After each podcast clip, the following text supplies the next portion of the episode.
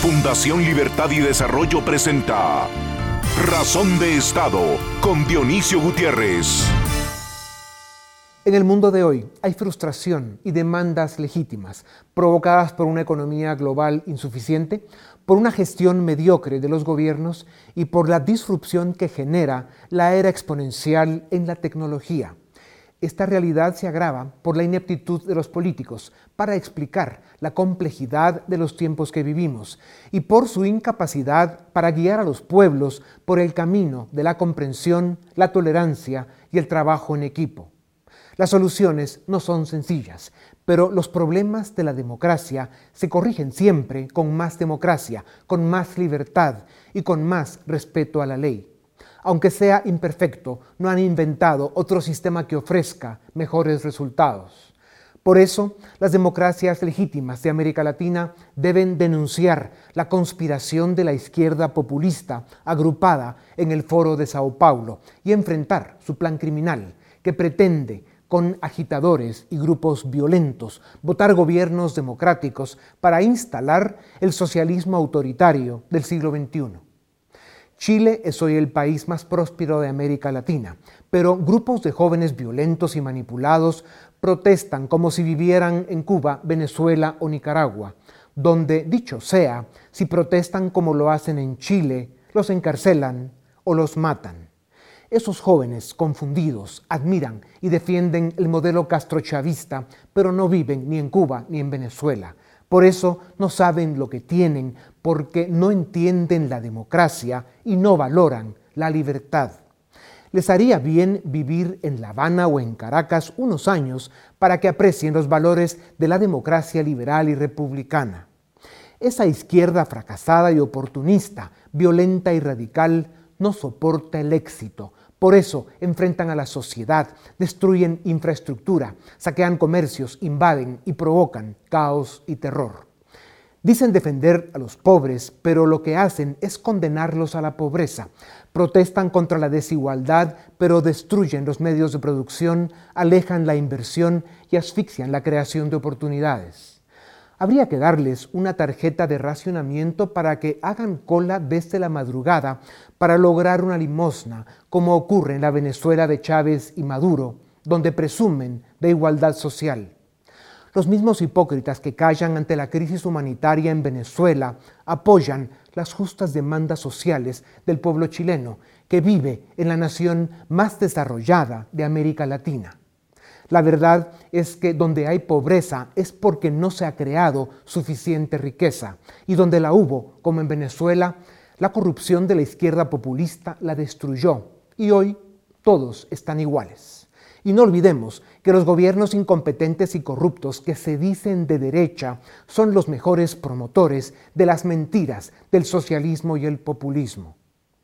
Da vergüenza escuchar a esos teóricos ignorantes que jamás han invertido un centavo, creado un empleo o pagado un impuesto, hablar de que la crisis de Chile se debe a las profundas desigualdades y a las contradicciones del sistema. Por supuesto que la democracia es perfectible, pero los capos del Foro de Sao Paulo deben aprender que las naciones que han alcanzado los más altos niveles de desarrollo y bienestar son aquellas donde florecen la libertad, el mercado, la propiedad privada, la certeza jurídica y la igualdad ante la ley, la única igualdad posible, como lo confirma la historia. Los demócratas del continente debemos defender la libertad, la democracia y el Estado de Derecho, los únicos valores que abren las puertas al progreso y la prosperidad de los pueblos. Y debemos ratificar que son el respeto, el trabajo, la honradez y la perseverancia, como siempre lo fueron, los valores que honran y hacen respetable al ser humano. A continuación, el documental En Razón de Estado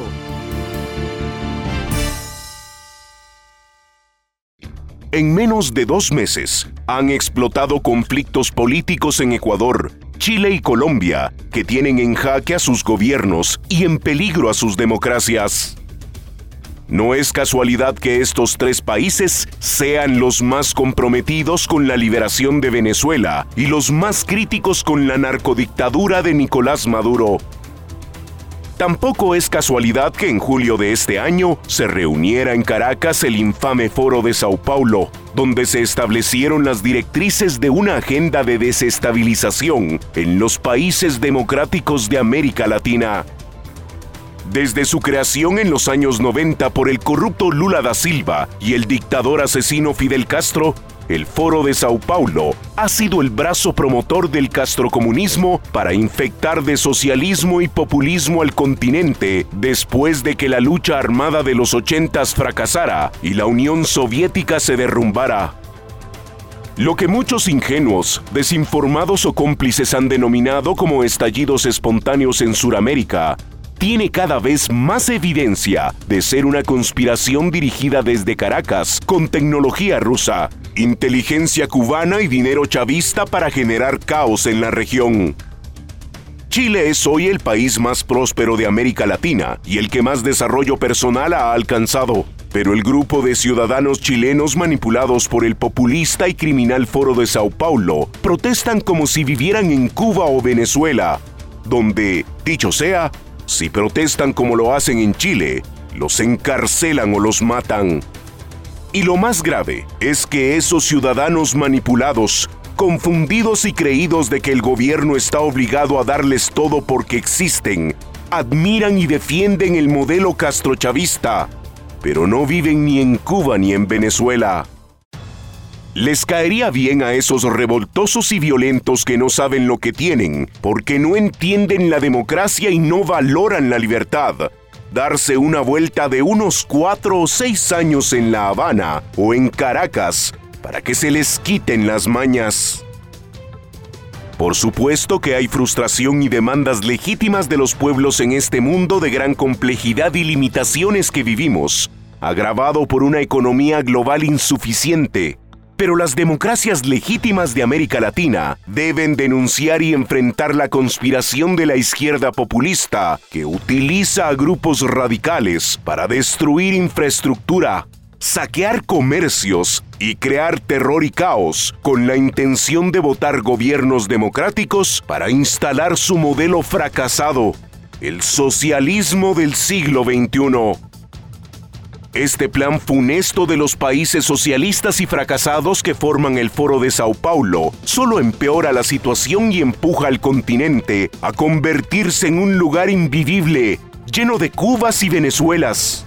Esta es la igualdad que tanto defienden y pretenden.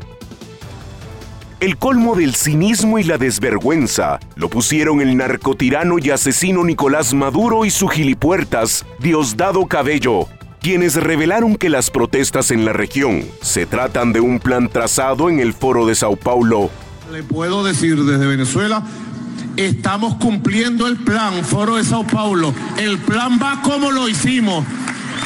Va perfecto el plan. Ustedes me entienden, foro de Sao Paulo, el plan va en pleno desarrollo. Victorioso. Hoy día que anda medio convulsionado todo este sector de América, de nuestra América, de la patria grande, está soplando una brisa bolivariana. Y es lamentable el comportamiento de López Obrador, presidente de México, quien dio asilo a Evo Morales después del fraude electoral cometido en Bolivia y los delitos de terrorismo en que fue descubierto infraganti. Morales debe estar en la cárcel. Además de lo expuesto y en evidencia que quedaron los capos del Foro de Sao Paulo, no contaban con la derrota del narcodictador Evo Morales en Bolivia, ni con la victoria del demócrata y liberal Luis Alberto Lacalle Pou en Uruguay. América Latina no está derrotada. Sigue luchando por su libertad, pero América Latina está en peligro. Los demócratas del continente debemos insistir en que la libertad, la democracia y el Estado de Derecho son el camino al desarrollo y el bienestar de los pueblos. Y el trabajo duro, la honradez y la perseverancia, como siempre lo fueron, los valores que dignifican y enaltecen al ser humano. A continuación, una entrevista exclusiva en Razón de Estado Bienvenidos, esto es Razón de Estado y tengo el gusto de presentarles a la licenciada María Antonieta del CID de Bonía. Ella es licenciada en Economía con una maestría en Economía también, fue ministra de Finanzas, fue presidente del directorio de la SAT, fue presidenta del Banco de Guatemala y de la Junta Monetaria, fue representante de Centroamérica ante el Fondo Monetario Internacional, directora ejecutiva también para el Banco Interamericano de Desarrollo BID para Centroamérica y Belice. En aquellos tiempos gloriosos donde la licenciada de Bonía eh, ponía en alto no solo el nombre de Guatemala, sino que es lo que debe ser un funcionario de alto nivel en las instituciones más importantes en, en el campo económico, macroeconómico, financiero del país. También nos acompaña eh, Julio Héctor Estrada, él fue candidato presidencial, como todos recuerdan, es economista con una maestría en negocios y fue ministro de Finanzas del 2016 al 2018. Licenciado, licenciada, licenciados, bienvenidos a Razón de Estado. Mientras los demócratas eh, de América Latina luchan por su democracia en Chile, Colombia, Bolivia y Uruguay, en Guatemala, una banda de delincuentes organizados que se hacen llamar diputados, de derecha o de izquierda, intentan forzar la aprobación de un presupuesto nacional hecho a la medida de sus negocios turbios y tranzas criminales sin darse cuenta que precisamente por su egoísmo, sus bajezas y sus delitos, la poca democracia que hemos construido se desmorona y será a ellos, los asesinos de democracias, los primeros a quienes el pueblo, cuando se arte de todo esto que hacen los políticos corruptos en América Latina, arrase con todo y será a ellos, a los primeros a los que les caiga encima, como la historia lo demuestra. Esto es una tragedia para la democracia, y es una vergüenza para Guatemala el seguir teniendo un Congreso dominado por esta clase de delincuentes. Em, licenciado Estrada, eh, ¿Qué nos dice ese comportamiento de los diputados? Usted fue ministro de Finanzas, le tocó sufrir estos procesos con lo que sucede en, la supuesta Casa del Pueblo y donde al final pues no sucede mucho. Eh, ¿Qué nos dice lo que está pasando en el Congreso con el presupuesto? Bueno, el, presupuesto es la herramienta más importante que, que tiene el gobierno y el Ejecutivo de comunicar hacia dónde va el país en tema de políticas públicas. Eh, y en este presupuesto en particular le ha hecho falta un relato. No hemos tenido un presidente que salga diciendo vamos a enfatizar seguridad. No tenemos presidente. Vamos a fortalecer la reactivación económica. El presupuesto aparece por ahí. Se han perdido cosas que se han ganado, Dionisio. En el año 2016 nosotros introdujimos el presupuesto abierto. Se habló en foros durante dos meses. Se dejó de hacer asignaciones al listado geográfico de obras. Cuando llegó el momento de la negociación política final para aprobar el 2017, las enmiendas de Curul se negociaron con la televisión de forma abierta en la Comisión de Finanzas y se firmaron por Comisión de Finanzas y solo esas enmiendas se pasaron porque estábamos muy conscientes que hay que guardar la confianza de la gente, la confianza en el sistema. Y ahorita estamos jugando con fuego como lo estabas describiendo muy bien. Ahorita, ¿cuándo en Guatemala ha habido manifestaciones para que no se apruebe el presupuesto? O sea, manifestaciones que no dicen, quiero que le den a, salud, quisiera una asignación para la comunidad agrícola, tal. No, manifestaciones de no hagamos nada, ¿sí? destruyan lo que hay. Y a eso es lo que están llevando la ingobernabilidad, porque haber incluido asignaciones así a dedo a ONGs de manera descarada, porque es descarado ponerle ONGs que no sabemos ni siquiera si tienen NIT, no digamos si están inscritas. Que son negocios de diputados. Y clarísimamente, y hay otro par de cosas ahí que son así de ese calibre lo que están haciendo es jugando con la legitimidad del proceso y restándole a la institucionalidad del país. Y lo peor es que esto ya lo habíamos superado. Es regresar inclusive en el mismo periodo presidencial a avances que habían de transparencia, y de legitimidad a estos procesos que salen tan viciados. Son unos mamertos impresentables estos delincuentes de quienes estamos consiguiendo los nombres en detalle para poder exponerlos públicamente para que la gente sepa eh, la clase de diputados que dominan el Congreso. Es lamentable. Licenciada de Bonía, eh, cada año el presupuesto aumenta. Encima, eh, en esta oportunidad lo estamos viendo que va con más irresponsabilidad todavía, a pesar de todo, además de todos los delitos que quisieran cometer estos bandidos. Pero es un presupuesto muy alto, desfinanciado, plantea un déficit fiscal enorme, ni siquiera hablan de cómo financiarían eh, ese déficit. Y al final, eh, un presupuesto que aumenta de esta manera y que ni siquiera explica, como dice el licenciado Estrada, que se traduzca en mejores servicios, más seguridad o más justicia. Sí, bueno, yo veo en el proyecto de presupuesto que se presentó al Congreso eh, un presupuesto que en realidad, si bien sí tenía un, incremento del monto total, pues en términos de, de, las relaciones que son importantes, por ejemplo, las de carga tributaria, las de gasto total, no tenían mayor diferencia de presupuestos anteriores porque al final eh, pues seguimos con un problema de carga tributaria que eh, se ha venido debilitando y esto no se ve mejor para el presupuesto del próximo año, em, en donde se espera una carga como del 10% del, del, Producto Interno Bruto, de tal manera que el gasto total no superaría el 13%. Entonces ya de por sí hay una limitación, digamos, importante en lo que puede ser un presupuesto como ese. Eh, como decía Julio Héctor, el presupuesto debe de ser la principal herramienta para la ejecución de las políticas públicas de un país y en donde se reflejen las prioridades que tiene un país como, con visión de largo plazo. Eh, lo que estamos observando pues es más debilitamiento institucional que de por sí necesitamos fortalecerlo y en donde la ciudadanía lo que necesita es recuperar la confianza y recuperar la confianza en el sentido de poder eh, ver que en realidad se mejora la provisión de, servicios públicos que son esenciales para la población y esto definitivamente con eh, un, Congreso en donde se cambian destinos de los recursos, en donde se favorecen otros intereses, en donde se dejan por un lado estas prioridades, pues solo eh, conlleva un debilitamiento adicional de la institucionalidad fiscal del país. Sí, así licenciada, y como usted dice, el presupuesto que es y debe ser un instrumento de planificación y de control, pues eh, es evidente que estos señores que dominan el Congreso ni siquiera entienden lo que es eso.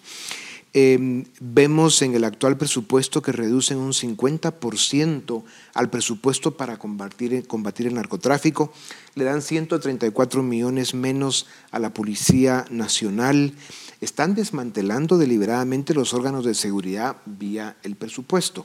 Y cuando uno une estos datos, eh, con otra información que hay que tendremos pues por lo menos un par de docenas de diputados narcos en el próximo Congreso, licenciado Estrada, pues uno empieza ya a ir más lejos que ver teorías conspirativas. Son unos delincuentes que están conspirando para seguir consolidando esta estructura criminal que necesitan en el Estado para cometer sus crímenes y delitos, ¿o no?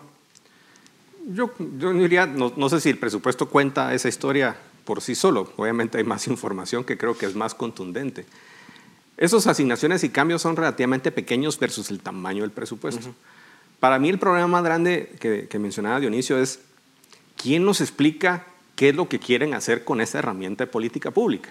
Y ahí quiero ir un poco más lejos porque creo que había una oportunidad para que entrara a trabajar, como dije yo durante la campaña y en algunas reuniones que tuvimos antes, el trabajo del presidente electo comenzaba el 13 de agosto, ¿sí? Tuvo tres semanas de una manera única de ver en el Ministerio de Finanzas todavía qué proyecto de presupuesto se presentaba al Congreso. Había que meterse con mucha intensidad a trabajar, estaba la apertura y entonces salir diciendo, con este presupuesto yo puedo arrancar y empezar a presentar resultados. Pero se dejó que entrara como va, después se trató de influir un poco en la Comisión de Finanzas y lo que tenemos es tres meses de discusiones de más de lo mismo donde ahorita la negociación es cómo meto cuatro o cinco enmiendas en la comisión, en el pleno, en el último día que se pueda aprobar el presupuesto con una serie de costos y sobre todo con un inmenso desgaste. había una oportunidad de decir, esto es lo que vamos a hacer, está priorizado tres o cuatro programas importantes de gobierno, yo me hago responsable de alcanzar esas metas de ingresos y esas metas de endeudamiento, esto es lo que vamos a trabajar y hacer ese gran consenso nacional, que es estos tres o cuatro meses que llevamos ya de transición, que no ha habido un diálogo de país para ver qué cosas hacemos en este país. Entonces tenemos al final lo más probable, un presupuesto no aprobado que comunica negativamente al país para calificación de riesgo, para planificación administrativa, que entrampa la ejecución del presupuesto del gobierno en los primeros cuatro o cinco meses de gobierno, sale con las manos amarradas. Ya le tocó verlo a María Antonieta, que creo que fue el último presupuesto que llegó sin aprobación del año anterior que cuesta mucho arrancar al siguiente gobierno. Entonces, solo estamos jugando perder, perder. No hubo una acción política, digamos, de, de, fortaleza y de diálogo. Y entonces se fue por la misma discusión de los diputados de toda la vida, Que lo que hicieron fue, bueno, si es el último año que estoy, ahora este es cuando la ley, ¿cómo es la ley de Hidalgo? ¿ah? Algo me, me, paro dejando y entonces quitan toda la credibilidad de la gente. E insisto, peligroso este tema de que la gente esté manifestando para que no haya presupuesto, ¿sí? Porque eso empieza a hacer las manifestaciones de ya no quiero, es antisistema. Y le estamos agregando gasolina a un fuego ahí que está cercano, que como mencionabas, se está dando en toda América Latina. Sí, así es. Y por eso es que hay que ver muy de cerca lo que está pasando en, nuestra política, en la política de Guatemala, porque hay que hacerle ver a estos señores eh, el hecho de que están jugando con fuego. En, un continente donde hay mucha frustración de cara a una economía global que no está siendo capaz de, de entregar los niveles de oportunidades y de ingresos que la gente aspira. Y entonces hay mucha frustración. Y, luego el, hecho de ver pues, políticos corruptos, eh, ese vacío presidencial que hemos tenido ya casi cuatro años en Guatemala y, sobre todo em, ser testigos de los niveles de irresponsabilidad, descaro y abuso que evidentemente vemos por parte de los políticos que dominan el gobierno, pues realmente sí, eh, la ira, la cólera y eventualmente eh, los desbordamientos se pueden dar. Hay otro ejemplo claro sobre esto. Hay por lo menos identificadas 28 ONGs, esas eh, organizaciones no gubernamentales de dudosa reputación que ya el licenciado eh, mencionaba, y que están siendo beneficiadas con por lo menos 150 millones de quetzales eh, que se hayan podido ver. Y muchas de estas ONGs se identifican con diputados. Usted hablaba de cuando los presupuestos eh, buscan financiar intereses que no son los intereses del país. ¿Qué puede decir de eso, licenciada? Bueno, que sería verdaderamente lamentable que en un contexto de recursos tan escasos como es, el, es la situación de Guatemala con sus ingresos tributarios y en donde es la principal fuente de ingresos, porque Guatemala pues no, no, hay otro tipo de ingresos fiscales como sí lo tienen otros países, derivado por ejemplo de eh, recursos naturales eh, eh, que, generan ingresos fiscales adicionales. Entonces, em, el que esos recursos que son escasos y con las necesidades tan grandes que hay en nuestro país en áreas fundamentales y prioritarias como el tema de educación, de salud, el combate a la desnutrición infantil crónica, el problema de seguridad, eh, el gran gap que tenemos en infraestructura, que los recursos además se asignen eh, con otros fines, con otros intereses, en este caso las organizaciones no gubernamentales eh, pues puede haber algunas de ellas que, sí sean legítimas y que sí realmente eh, coadyuven a ejecutar gasto, eh, sobre todo en, áreas, digamos, distantes, rurales, por ejemplo, en el caso de la salud preventiva, porque el gobierno no tiene la infraestructura para hacerlo, pero tienen que ser legítimas, tienen que ser auditadas, revisadas, tiene que haber rendición de cuentas. Lo que sí no se puede dar es que con otros fines y a, entidades, organizaciones eh, de poca credibilidad o legitimidad se les asignen recursos. O sea, eso sí no, no debería de darse. Decía cuando usted menciona, claro, esos grandes vacíos, déficit que tenemos en, salud, educación, el tema de desnutrición crónica, que es una vergüenza y un drama para Guatemala, eh, justicia, etcétera, pues eso me lleva a recordar el esfuerzo que hizo el licenciado Estrada en su paso por el Ministerio de Finanzas, que trató de tecnificar, de, llevar gente, eh, pues eso, más técnica para poder operar con más racionalidad, responsabilidad y transparencia el presupuesto. ¿Cuáles fueron los grandes vacíos que encontró desde el Ministerio de Finanzas, sobre todo en esa descoordinación y búsqueda de intereses distintos entre los políticos que controlan el Congreso y un Ministerio de Finanzas que en ese momento estaba tratando de hacer un buen trabajo? Bueno, el ministerio y los políticos, el ejecutivo mismo, que no está acostumbrado a pensar a mediano plazo, y a mediano plazo estoy hablando a tres años plazo, hay un ciclo de pensamiento de qué se puede hacer en un año. Y en un año se pueden hacer algunas cosas, pero si uno planifica tres años, puede subir la asignación de salud un 50%. Hicimos el presupuesto multianual a cinco años por primera vez, lo planteamos en el año 2017, 18, 19, 20, y incluía ese aumento a cinco años a la salud. Y entonces existe esa narrativa, Dionisio, para que el presidente se le rigiendo, el presupuesto hay que aprobarlo porque es parte de este plan de cinco años para subir 50%, o sea, la mitad adicional de asignación para nutrición crónica, primer nivel de atención de salud, prioridades de seguridad y justicia y mantenerse en esa historia. No dejarle un presupuesto que entra para que sea simplemente una cosa más que nadie entiende, nadie sabe para qué está el presupuesto. Todo el mundo lo que siente es que no hay suficientes servicios y no hay suficiente calidad de gobierno. Y por lo menos explicar que en la escasez hay focalización. Entonces ese esfuerzo, desde el Congreso les pareció que hicimos todo ese proceso abierto y no les gustó que sacáramos de posibilidad de discutir el listado geográfico de obras. Y esto es porque el presupuesto lo ven realmente como una piñata de las que todos los que tienen posibilidad de meter la mano. Y en ese momento de inicio el país también está en otro momento. Entonces les dio miedo. O sea, ahorita como que ya se les quitó la pena, digamos. Porque no se animaron a hacer estas asignaciones descaradas.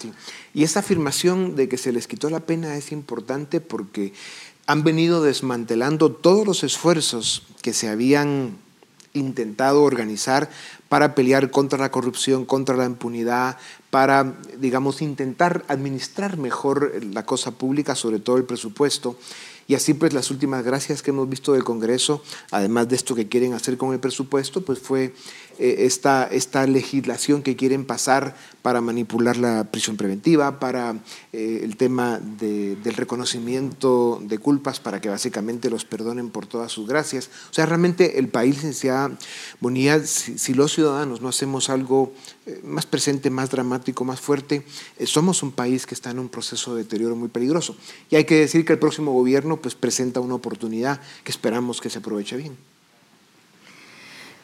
Sí, definitivamente que el país tiene retos muy grandes y muy complejos por delante. Eh, usted mencionaba algo muy importante como es el tema del fortalecimiento del sector justicia, el, continuar con el combate a la corrupción y un poco lo que hemos visto, digamos, en, las últimas semanas, sobre todo, es como eh, unas fuerzas que lo que buscan es eh, un retroceso eh, en cuanto a estos temas. Y yo lo que eh, considero es que eh, como ciudadanos pues realmente tenemos una gran responsabilidad de vigilancia, de monitoreo y pues también de, exigir y de presionar porque no se den este tipo de, situaciones. O sea, Guatemala ya no aguanta estos retrocesos, ya no aguantaría que se den estos retrocesos. Ahora bien, el fortalecimiento institucional es fundamental.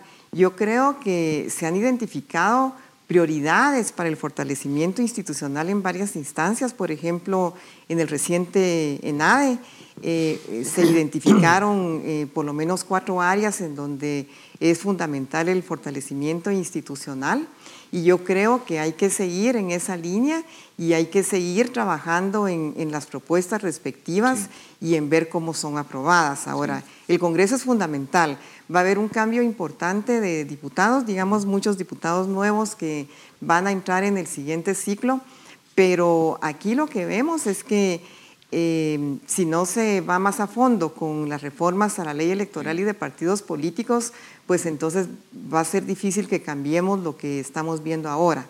Eh, hay muchos países ya en la región de América Latina y en otras latitudes en donde el presupuesto pues casi que es eh, intocable en el Congreso, es decir, la formulación del presupuesto es de una manera eh, muy formal, muy técnica, atiende a las prioridades y sobre todo responde a una visión de largo plazo de país que es lo que nos ha hecho mucha falta a nosotros. Y luego, una vez enviado al Congreso, pues el margen de acción de, los diputados, de los congresistas, es limitado y está limitado por los marcos legales respectivos. Entonces yo creo que vamos a tener que ir un poco en esa dirección. Y con los diputados que tenemos en Guatemala, eso hay que limitarlo de manera extraordinaria. Pues ustedes son dos referentes eh, cívicos, eh, morales en Guatemala que, que tienen em, un enorme respeto y por eso necesitamos que estén muy, muy presentes en lo que está viviendo Guatemala y en lo que se nos viene en un futuro próximo. Muchas gracias por habernos acompañado. A ustedes gracias también. Esto es Razón de Estado. A continuación, el debate en Razón de Estado. Bienvenidos al debate en Razón de Estado. Hoy tenemos mesa institucional, tenemos al director del área política, económica, social de la Fundación Libertad y Desarrollo, Filip Chicola, Luis Miguel Reyes, Paul Boteo. Así que entramos de lleno al análisis de esta semana. Vamos a hablar de lo que pasa en Sudamérica. Ya ven ustedes que han sido meses convulsos. Todo empezó probablemente en Perú, con la disolución del Congreso por parte del presidente Martín Vizcarra. Eh, sigue con las protestas en Ecuador por el ajuste al subsidio del combustible. Luego se extiende a Chile por una protesta que, digamos, desencadena a raíz del aumento al pasaje del transporte en metro. Eh, ahora pasa a Colombia con el paquetazo de Iván Duque. Entonces, analizando este contexto, comenzamos este debate con una pregunta de apertura, Paul, que de alguna forma te planteo en el siguiente sentido. ¿Cómo explicar o cómo entender este estallido social que vemos en Sudamérica? Bueno, eh, lo que hemos visto en los últimos meses eh, tiene su contexto, creo yo, en lo que sucedió en el 2008 en la economía mundial. Y lo que vimos es que desde 2008 para acá, lo que tenemos, lo que tenemos es una, un crecimiento muy pobre, un crecimiento, digamos que eh, no ha estado a la altura de las expectativas del crecimiento de la población. Y básicamente lo, ese boom económico que se vivió antes del 2008 y que tenía toda América Latina muy contenta, eh, eso se terminó.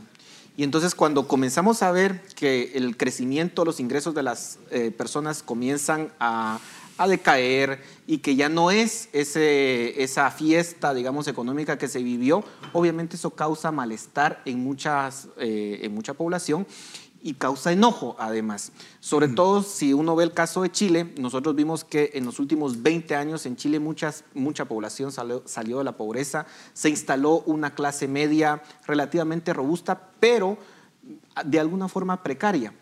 Y claro, eh, eso provoca que cuando se ve que en otros lugares están creciendo, pero no necesariamente en el país, eso provoca un enojo. Eso por una parte. Pero por otra parte, si, si, bien tiene un origen, digamos, bastante espontáneo, yo también cuestiono a la luz de lo que ha pasado, digamos, en los últimos meses en Chile, por ejemplo, y lo que estamos viendo en Colombia, la forma, eh, la violencia con la que se están llevando muchos actos en donde están quemando iglesias, supermercados, metro. Es decir, es, toda una, es toda una operación de, la pregunta es, ¿hay alguien detrás de eso? Estamos viendo, eh, digamos que son, no sé, ¿Es una cuestión ideológica o son puramente grupos criminales los que están detrás de eso y que están desprestigiando muchas de las eh, protestas pacíficas que se hicieron en su momento?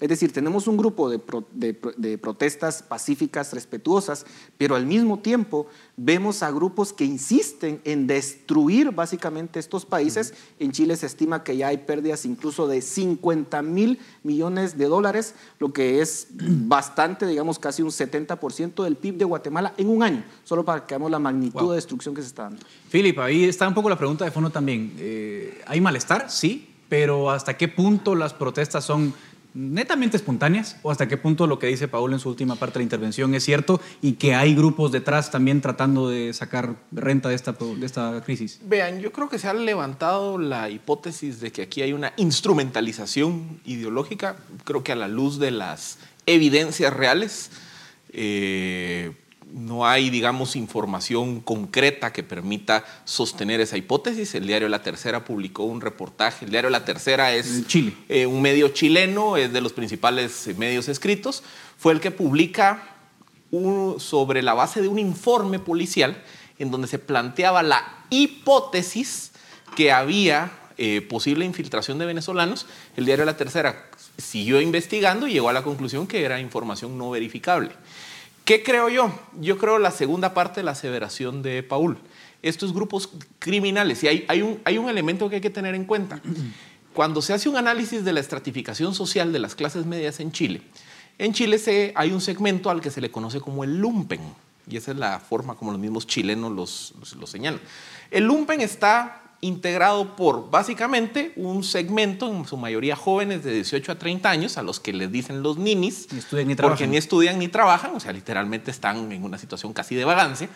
Pero al mismo tiempo Chile, desde el año 2008 a la fecha, el periodo que hablaba Paul, ha vivido un proceso de incremento migratorio irregular bastante grande. Cuando vemos los números de migrantes venezolanos, colombianos, bolivianos, peruanos, haitianos y dominicanos, que han llegado a Chile porque Chile no tenía mayores controles migratorios, ese segmento poblacional ha entrado a formar parte de lo que los chilenos llaman el lumpen. ¿Qué características tienen esos segmentos? Bueno, es un segmento descontento, no tiene trabajo. Es un segmento que no tiene acceso a educación pública, por ejemplo, en el caso de los migrantes. Es un segmento que no tiene acceso a seguridad social. Entonces, ¿qué pasa? Cuando surge un malestar mayor de una clase media mucho más amplia que le molesta el incremento de las tarifas del pasaje, ese segmento más desarraigado, más molesto, proclive a acciones criminales, porque mucha de la criminalidad está asociada al lumpen en Chile, sale a las calles y empieza a participar de actos vandálicos. Entonces, yo creo que aquí lo que hay es una... No podemos decir que una manifestación de un millón de personas sea instrumentalizada, por favor. Claro.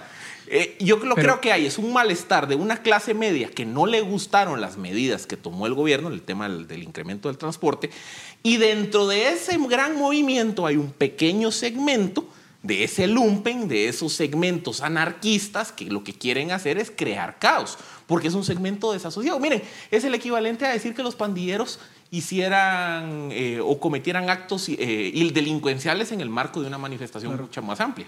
Ahora, sí, Pero, Paula, adelante. Lo, lo, que pasa es de que si bien pueden haber eh, estos grupos criminales, que yo estoy de acuerdo, muchos son grupos criminales que están actuando posiblemente de una forma bastante espontánea, criminalidad espontánea.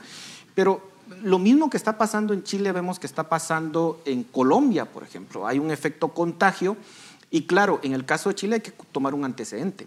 En el caso de Chile los niveles de criminalidad no son, pero ni por casualidad, los niveles de criminalidad que nosotros tenemos en Guatemala. Es un país considerado dentro de los más pacíficos del continente. De hecho, incluso en algún momento Chile tuvo menores índices de criminalidad que en Estados Unidos, uh -huh. solo para que veamos, digamos, el nivel de, por supuesto, entonces que, que de un momento a otro se esté dando este tipo de circunstancias, que lo estemos viendo en Colombia, eh, que vemos también cierto tipo de manifestaciones en Ecuador. La pregunta es, eh, ¿hay, algo, hay, algo, hay, algo, ¿hay algo que está pasando aquí? ¿Hay algo raro que está pasando? Sí. Por supuesto, quienes puedan estar detrás de esto no son ningunos tontos para poner la evidencia Antes. de una forma bastante clara. Aquí, incluso en Guatemala, nosotros sabemos que ciertas manifestaciones son financiadas con apoyo extranjero. A ver, no me digan que las manifestaciones no pueden tener infiltración de, o, o, apoyo de grupos extranjeros, porque lo hemos visto es que lo en pueden Guatemala. tener, pero una cosa es plantear una hipótesis, que es decir, miren, yo creo que eso pueda ocurrir.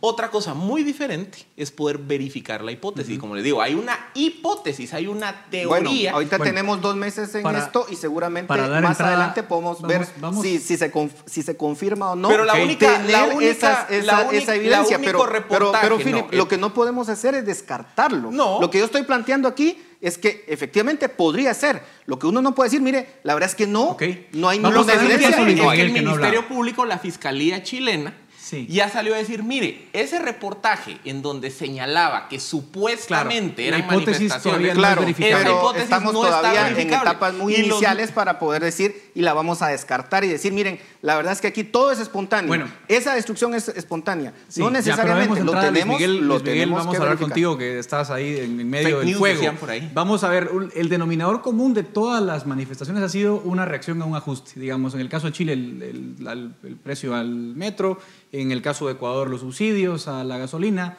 en el caso de Colombia recientemente el paquetazo que le llaman de Iván Duque. Es decir, hay una reacción a medidas de ajuste económico. Agregando un dato más, por ejemplo, Pablo Guedes, hoy el ministro de Economía de, Jair Bolsonaro en Brasil, dice, uy, teníamos planificado un paquete de flexibilización económica y lo ponemos en pausa porque vemos lo que está pasando en el resto del continente. Es decir, también si hay un denominador común en la reacción de la población ante medidas de ajuste, lo cual obviamente le viene mal a los gobiernos de derecha que vienen de alguna forma a tratar de hacer ajustes por el exceso de gasto público que habían dejado gobiernos de izquierda en años anteriores, Luismi. Es que sí, es que el, problema es que hay un caldo de cultivo para ese tipo de desorden y eso es lo que provoca estas cosas. Digamos, estos sabemos que no son fenómenos eh, que tienen una sola, una sola explicación, ¿verdad? Y probablemente tenemos un poco de esto, ¿verdad? Tenemos gente que está interesada en provocar, eh, en provocar desorden, pero también lo que tenemos es un, una gran cantidad de gente que está muy dispuesta a este tipo de cosas y eso pasa en todos los países, incluso puede pasar en Guatemala. O sea, aquí, digamos, lo que se dice que son manifestaciones eh, que son preparadas, lo que tenemos es gente que tiene muchas necesidades y que se mueve, eh, pues movida por esa misma necesidad. Y claro, hay gente que a lo mejor lo, lo empuja, ¿verdad? Lo, lo, que tenemos que pensar aquí es que este es un problema en sí de la, de la democracia. Hay, un, hay dos problemas en Latinoamérica. Uno es el problema económico, que no se está resolviendo la situación económica de mucha gente y eso provoca estos bolsones de personas que están dispuestas a estas manifestaciones y algunas de ellas incluso muy violentas y la otra es un problema de la democracia. Claro. ¿verdad? Tenemos, tenemos problemas institucionales de instituciones que no logran resolver la situación, la situación de estos países y que, y que provocan situaciones como la de Evo Morales, metamos, de presidentes claro, que se quieren metamos, perpetuar en el poder. A la, metamos a la ecuación en el caso boliviano, porque también es, Es- otro es- problema. es- es que ese Hay es- un audio que se filtra ver. que todavía no se verifica si es Evo Morales o no, diciendo, miren, no lleven comida a la paz, que la gente, digamos, sufra hambre. O sea, Es- sí es hay que- es que indicios ta- es que también, también de, hay eso, de- digamos, de a veces no, no hay necesidad, digamos, de que, de que sea externa, sino Sí. que hay dentro de los No, pero, países ver, grupos anárquicos ver. que quieren provocar Vamos, vamos estos a, un, a un problemas. poco al contexto histórico. Nosotros vivimos una guerra fría desde los, después de la Segunda Guerra Mundial para acá. ¿Y qué era lo que mirábamos? Una operación de los principales países en acción, en este caso la Unión Soviética, Estados Unidos en su momento, y cada uno tratando de influir de forma diferente, digamos, para que ciertos países o se convirtieran al comunismo o siguieran un patrón capitalista. La influencia en política eh, interna de los países desde otros, eh, eh, desde el exterior, no es algo nuevo. Entonces, ¿qué es lo que yo creo que puede estar pasando aquí? La izquierda ciertamente perdió mucho poder en América Latina eh, en los últimos cinco años para acá y sí puede estarse dando una concertación para tratar de recuperar ese poder y ese poder eh, o esa, esa forma de recuperar el poder se da a través de crear este caos. Entonces yo no descartaría de verdad eh, y, lo, y, y- y diría, miren, la verdad es que todo esto es espontáneo. Tiene cierta espontaneidad, sin duda alguna, pero de verdad tenemos que leer muy bien lo que está pasando. vea, y puede es- estar y puede darse estar, estarse dando una operación para que esto, estos países caigan en caos para que El de nuevo la el izquierda socialismo del tome el XXI no poder. es democrático, Chávez no, es democrático, No, Maduro no, no. es democrático, Evo menos, Correa tampoco. Perdón, ¿cómo llegó la Unión Soviética a donde está? Gracias a una revolución Y, y, que digamos, fue tienen control, eh, que está, está claro que Evo está moviendo fuerzas dentro del país Seguro. para provocar mucho de este desorden también, digamos, o sea, eh, eso, eso se, se está viendo. Ahora, el, el problema es que si hay un caldo de cultivo para estas cosas, o sea, hay una reacción Mm. espontánea a estas medidas económicas que, que imponen estos gobiernos y que eso provoca mucho del desorden. Y lo que pasa es que también hay un malestar con la democracia que, Mm. es, que es complicado, digamos, es, el, es el caso de Bolivia. En Bolivia mucho de lo que está pasando fue provocado por el mismo Evo Morales que viene y se quiere perpetuar en el poder y, y lo que se provoca es un desorden en el país y ahorita están en una situación en la que no se ve que puedan salir muy pronto. Vean, yo creo que como cientistas sociales tenemos que tener un poco más de rigurosidad a la hora de evaluar acontecimientos. Eh, más allá de, como les digo, andar discutiendo posibles hipótesis. Un mecanismo es generar una comparación con procesos similares. Y quizá el proceso similar con el que se puede generar un, un escenario comparado es lo que ocurrió en la primavera árabe. Y en la primavera árabe, ¿qué tenemos? Condiciones similares. Una clase media descontenta con países que no estaban generando crecimiento económico, con políticas económicas que estaban afectando los intereses de la clase media y en el caso de la primavera árabe un descontento con autocracias que tenían varias décadas de estar en el poder. Ahí ocurrió un efecto derrame o un efecto dominó en donde un evento que empezó en Omán, en Bahrein, en un lapso de cuatro o cinco meses, se extendió a Libia, Argelia, Marruecos, Egipto, etcétera, etcétera. ¿Había intereses de grupos que habían perdido el poder como grupos terroristas islamistas? Sí, pero al final es una minoría que fue marginal en un evento que hoy sociológicamente se entiende como un descontento de las clases medias hacia la gestión político-económica del momento. Ese marco comparativo me parece más atinado para analizar el contexto latinoamericano a andar planteando hipótesis de intervención. Pero como para les ti, digo. entonces, en Chile, Colombia, digamos, la intervención del socialismo del siglo XXI es marginal. Es que yo Bueno, otra vez la, la no verdad veo es que me- prueba, me, me- no me veo sorprende, prueba. me sorprende, digamos, que, que Philip pueda asegurar con tanta seguridad, valga la redundancia, eh, que él dice que no hay intervención. Bueno, No digo es- que no hay es- intervención, dame una prueba. Pero es que Dame lo, una prueba. lo mismo te podría decir. Dame una. Philip, estos son procesos que no Una son, prueba. no, Philip, no son tontos Una prueba. para no Una. son tontos para poder hacer estos procesos de una forma burda. Una. Son lo suficientemente inteligentes para hacer esto de una forma, Una. digamos, Yo- yo- una prueba, yo- una bueno, prueba. yo seguramente una, puede, una, seguramente, una. seguramente, Una, seguramente puede la hacer, se pueda, seguramente sí. puede hacer en el futuro, Una. Philip. Ahora, Yo- a mí yo- me parece, perdón, perdón, perdón. En cambio, Pero- las clases medias están es que- es que me descontentas por parece- cambio de me política. parece Dame que una es- prueba. Me parece que es totalmente irresponsable, totalmente irresponsable decir, miren, esto es, to- esto es eh, espontáneo.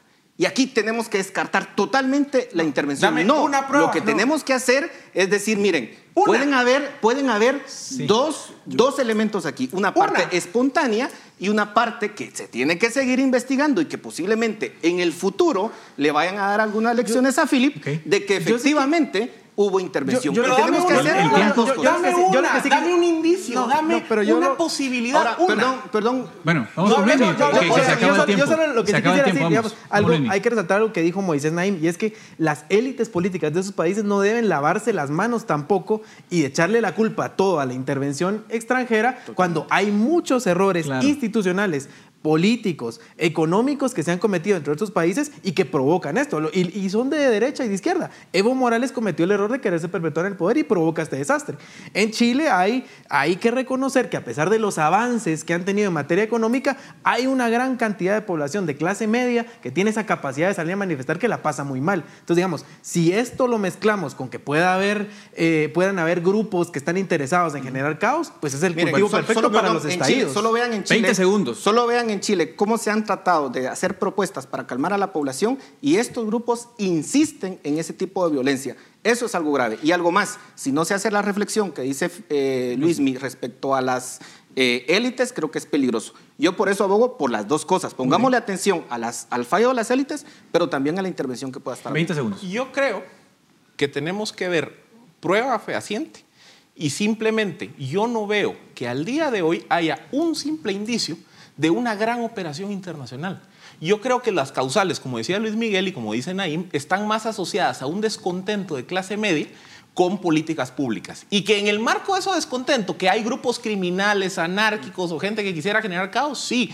Pero otra vez, no podemos hablar sin pruebas fácticas, Bueno, porque si seguramente estamos eso, eso, eso, el tiempo, ustedes tienen aquí dos posiciones muy claramente distintas. El tiempo dirá que, que- quién tiene razón o quién no, pero la población se lleva una excelente perspectiva de lo Estuvo que ocurre en este, sí, en este contexto. Así que les agradezco mucho a los tres y también a toda la audiencia de Razón de Estado. Hasta acá llega esta edición semanal de Razón de Estado.